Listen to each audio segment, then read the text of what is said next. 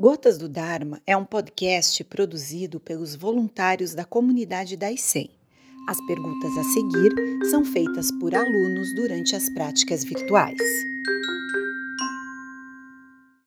Sensei, ao longo do zazen, devemos resistir às coceiras, permanecendo imóveis até o fim da prática?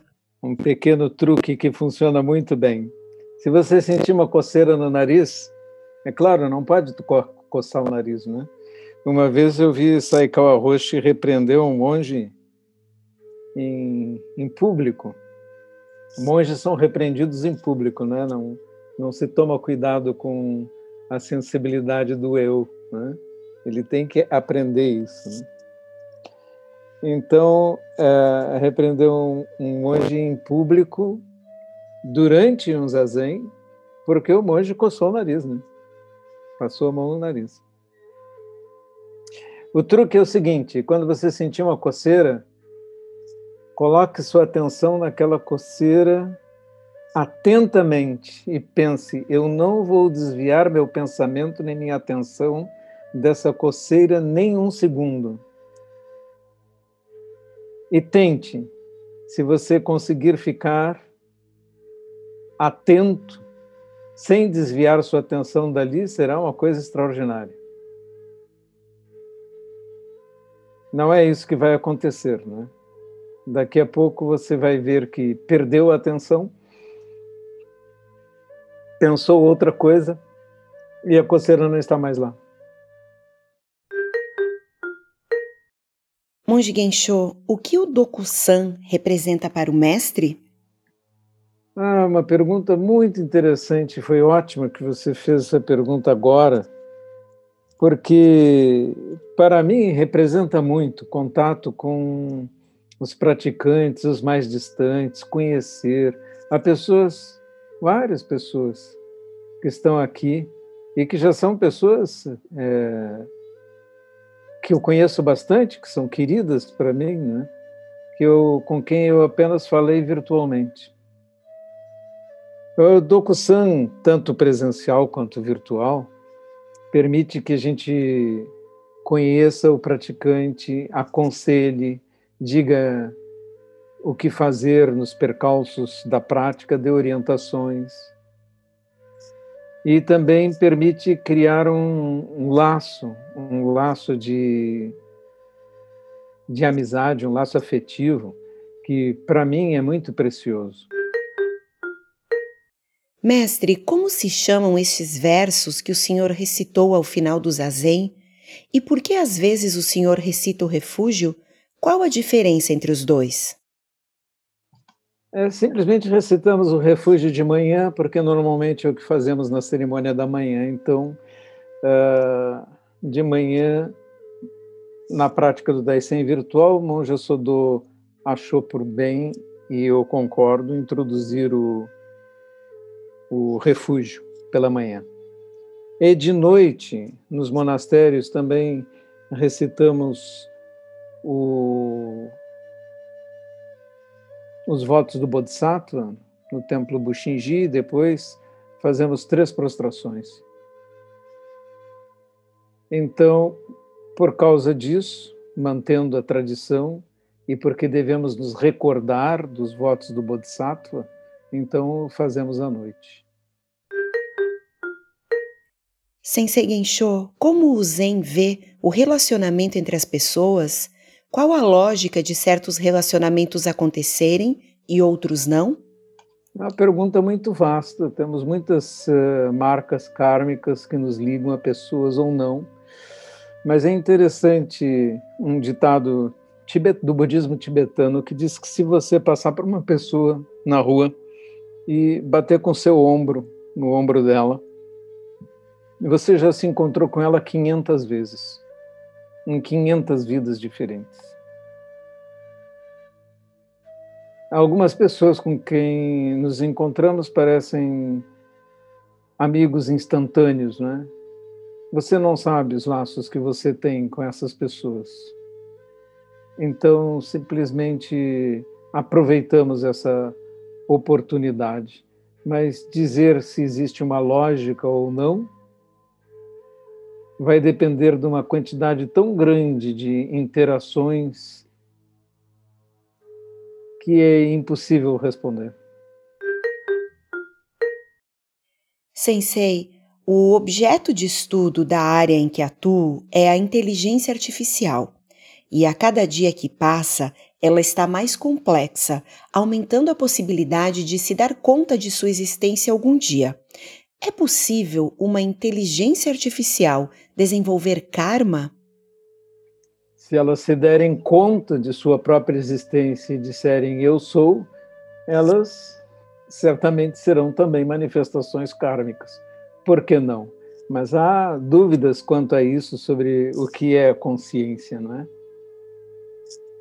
E se a consciência é mais do que isso ou não essa hipótese que você aventa está descrita no livro Superinteligência, uh, que tenho aqui. Nick Bostrom. Ele aventa essa possibilidade, na realidade, se você lê o livro, vê que essa possibilidade levaria a obsolescência da raça humana. Uma, um outro livro interessante sobre o assunto, que não vou procurar agora, mas é A Mente Nova do Rei, também, mas é um livro mais antigo e também é de interesse para quem tem uh, essa ligação com a inteligência artificial. Mas, para nós, isso é irrelevante é uma, uma especulação. Pode se realizar sobre alguns aspectos, sobre outros pode ser completamente diferente. A ficção científica uh, tem sido pródiga em especulações a esse respeito. É um assunto no qual uh, é difícil não se interessar, pelo qual é difícil não se interessar, mas para o nosso momento agora, nosso, da nossa vida e da sua felicidade e da sua, do seu despertar, não faz a menor diferença. Você tem que resolver o problema da sua existência agora, este. Essas especulações futuras não são mais do que, no momento, exercícios, né? exercícios de imaginação. Monge Gensho, há algumas semanas um parente faleceu e na madrugada da sua morte sonhei com ele, acordando pela manhã com a notícia do seu falecimento. Isso tudo seria apenas uma coincidência? O budismo diz algo sobre esse fenômeno? Não é relevante para nós. Embora possam acontecer é, fenômenos e coisas que não conhecemos bem, e é possível que hajam acontecimentos muito interessantes a esse respeito. Mas o budismo não se manifesta nem a favor nem contra, muito antes pelo contrário. Porque o foco do budismo é nossa vida agora, nosso sofrimento humano agora. Se existem fenômenos, que bom. Se não existem, que bom também. Não tem importância. De qualquer jeito, nunca aconteceu de alguém voltar ou alguma manifestação qualquer acontecer e vir aqui na Terra e dizer assim: ó, oh, tem um remédio que cura na hora a, o coronavírus. Se a pessoa pegar, é só tomar essa pílula com esse remédio, com essa molécula aqui, e está resolvido. Nunca. Nunca nenhum ser sobrenatural, anjo, espírito, uh, enviado, avatar, demônio, jamais veio até a Terra e trouxe uma solução tal como a penicilina, a streptomicina, a rifampicina. Nunca. Todas essas coisas sempre foram tiveram que ser descobertas pelos próprios homens. Portanto, se existem seres que se manifestam entre nós ou acontecimentos sobrenaturais, eles não são muito relevantes. Se disse o mestre Kodo Sawaki, se existem seres que se manifestam entre nós, então estão tão perdidos como nós mesmos.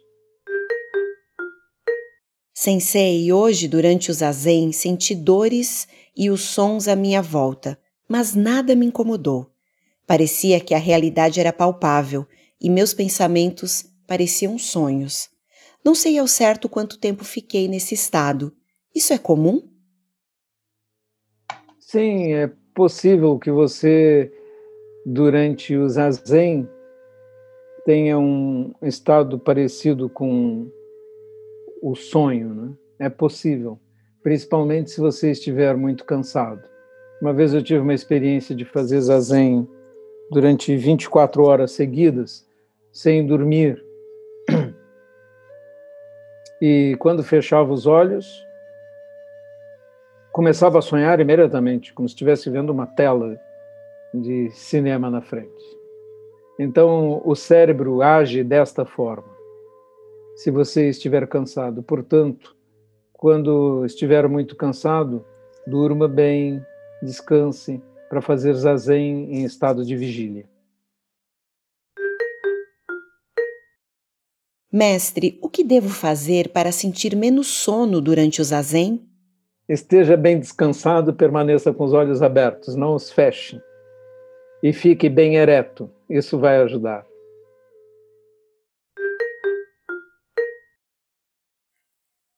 Sensei, qual costuma ser a sensação mais comum do praticante iniciante sentir imediatamente após o zazen? Uma calma e uma sensação é, serena de contentamento, de estar contente com, com a vida, com o existir. Essa é a primeira sensação mais frequente. Então, quando tiverem experiências mais profundas, se marquem em DocuSans para falar pessoalmente com comigo e relatarem essa experiência. É interessante também escrevê-la detalhadamente, o que você sentiu e como, para não esquecer.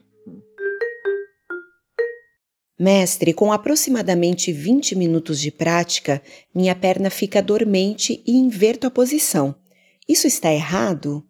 Não, é correto se você se sentir desconfortável trocar de posição. Porém, verifique se seu zafu não está baixo demais. Use qualquer coisa para deixar ainda mais alto. E veja se o zabuton onde você está, o alcochoado que você está, está suficiente, suficientemente macio, porque a dormência vem da compressão de algum vaso sanguíneo. E se o zafu for duro, você estiver sentando de maneira a que comprime um vaso, e cada pessoa é diferente, você vai ter dormência na perna. Monge Gensho, ultimamente tenho observado mais os efeitos dos meus pensamentos no dia a dia e na prática. Reparei nas últimas semanas que tinha muitos pensamentos negativos e durante a noite havia pesadelos. O que devo fazer para disciplinar a mente? Na verdade, nós temos que prestar atenção nos nossos pensamentos e nos focar em coisas boas, né? E se nós cultivarmos uma mente que está focada no bom e no belo, naturalmente nossos sonhos serão melhores. Né? E naturalmente o que nos vai nos ocorrer também é melhor. A nossa mente reage de acordo com o que você coloca para dentro dela. É isso que ela reelabora e coloca para fora, né? na forma dos sonhos, na forma de tudo que você abre a boca e fala, na, na forma do, do que acontece quando você senta em zazen. Sua mente mostra para você um retrato do seu estado. Aquilo que surge é o estado da sua mente. Quem pode mudar isso é só você. Só posso aconselhar a mudar o que você olha, vê, lê, pensa, com quem fala. É só isso.